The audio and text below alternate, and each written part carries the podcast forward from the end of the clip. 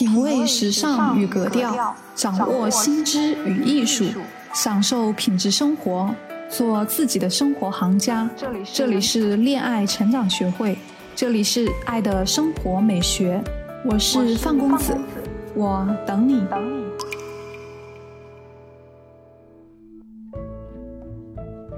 挽回爱人，情感升温；失恋调整，快速脱单；发现自我，女神养成，打造高价值；揭秘两性心理，解决情感困惑。一切尽在恋爱成长学会。Hello，大家好，欢迎来到爱的生活美学，我是范公子。在今天节目开始之前，范公子跟大家分享一个小段子。在西方一直有个经典笑话，他是这样说的：天堂就是英国警察、德国技师和法国厨师；地狱则是德国警察、法国技师和英国厨师。就连法国前总统希拉克都曾对德俄领导人说：“英国食物是世界上除了芬兰饭以外最糟糕的食品。你怎么能相信饭烧的这么差的人？”英国菜似乎已经成为全世界公认的黑暗料理。英国真的就是美食荒漠吗？那英国人除了万年不变的土豆外，还有什么呢？范公子今天就带大家一起走进经典的英式下午茶吧。说到茶，可以追溯到公元前三千多年前的中国古代，但是把下午茶发展成一种既定习俗的，却是英国人。可能你想象不到下午茶在英国人生活中的重要地位。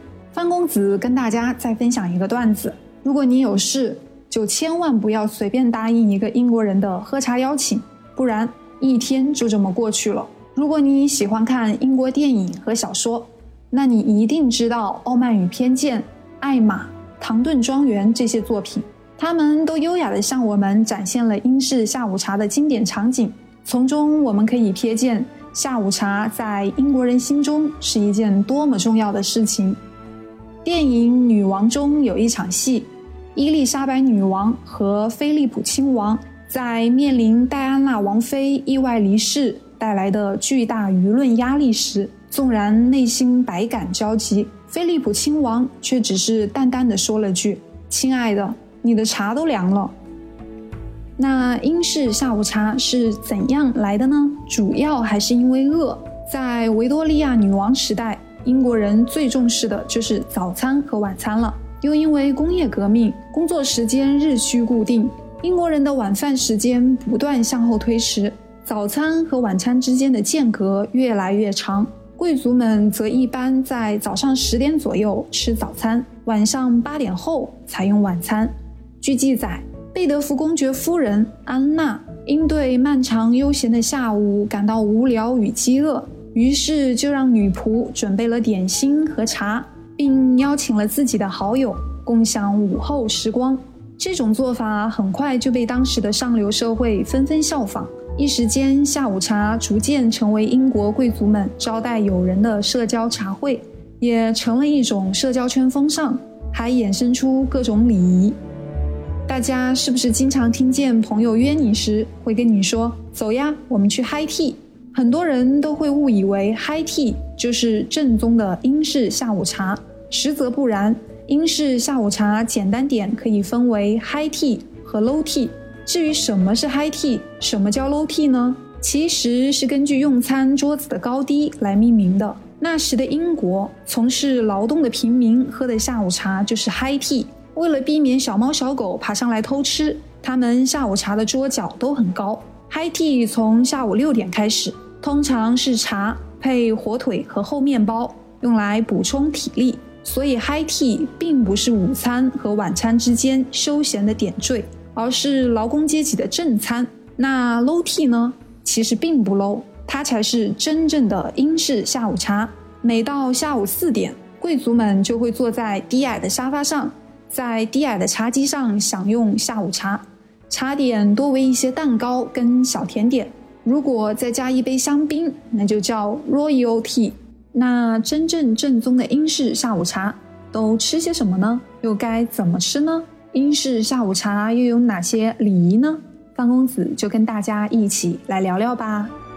英式下午茶一般由三明治、司康饼、甜点、奶油、果酱还有茶组成。如果想要喝一次正宗的英式下午茶，还需要有一套精美的茶具、三层点心架、点心夹、水果盘等。下午茶的三层点心架，记得要从下往上吃，从咸吃到甜。最底层通常是三明治，中层是司康饼，最上面就是各式甜点和水果塔。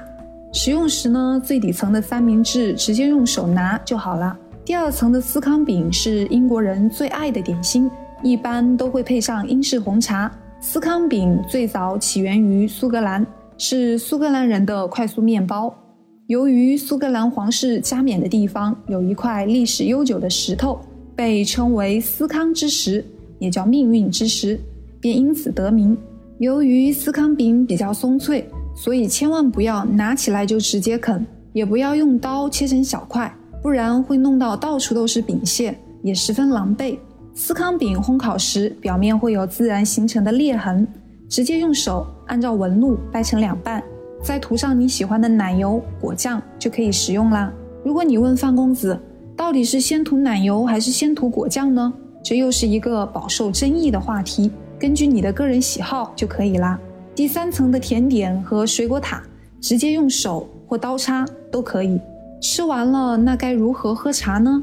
英式下午茶通常都会搭配经典的红茶，比如阿萨姆红茶、大吉岭红茶、锡兰高地红茶、伯爵茶等。在英国喝茶时，一般都是加奶不加糖，他们认为红茶和牛奶是绝配。那是先倒牛奶还是先倒茶呢？早期为了防止瓷杯裂开，一般是先倒冷牛奶再倒茶。现在就没这么多讲究了。不过为了能先品尝一下红茶本身的芳香和味道，建议大家在喝第一杯或者第一口的时候，先不要着急加牛奶。搅拌时呢，不要顺时针，也不要逆时针的绕圈搅拌。正确的方式是拿着小勺。放在时钟六点到十二点的位置，上下来回滑动。